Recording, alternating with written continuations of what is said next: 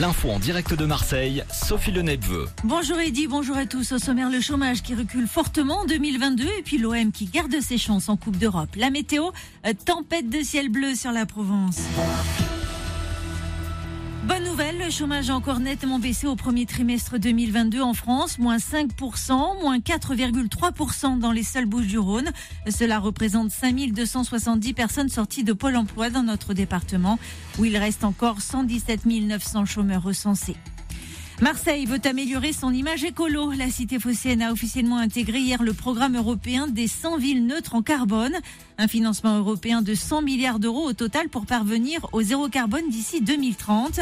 Parmi les chantiers qui pourraient être ainsi boostés dans la cité phocéenne, le développement des transports en commun, l'amélioration de la qualité de l'air et de l'eau ou encore la lutte contre la précarité énergétique.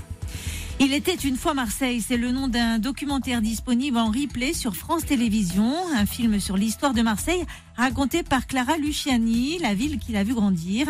Un nouvel exercice pour la chanteuse.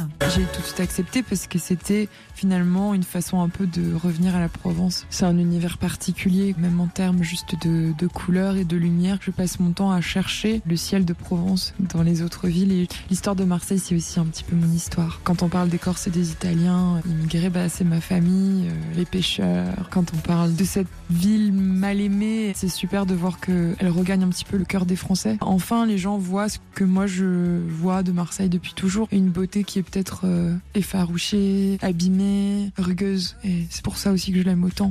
Euh, sachez que Clara Luciani sera sur la scène du Dôme de Marseille le 8 octobre prochain. En football, rien n'est perdu pour l'OM. Les Marseillais se sont inclinés 3 à 2 sur la pelouse du Feyenoord Rotterdam hier soir en demi-finale allée de la Ligue Europa Conférence. Début olympien signé Bamba Dieng et Gerson. Marseille préserve ses chances de qualification pour une sixième finale européenne.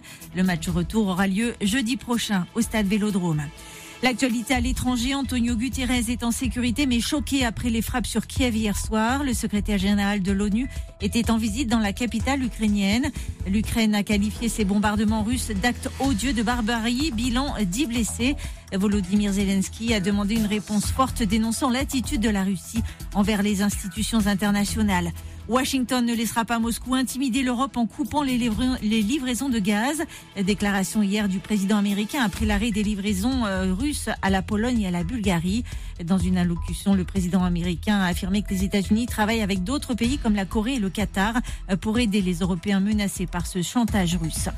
La météo pour finir, du beau temps déjà ce matin sur la Provence, soleil radieux et ciel bleu, léger vent d'ouest à 10 km heure. On a entre 10 et 13 degrés ce matin, ça grimpera entre 22 et 24 au meilleur de la journée.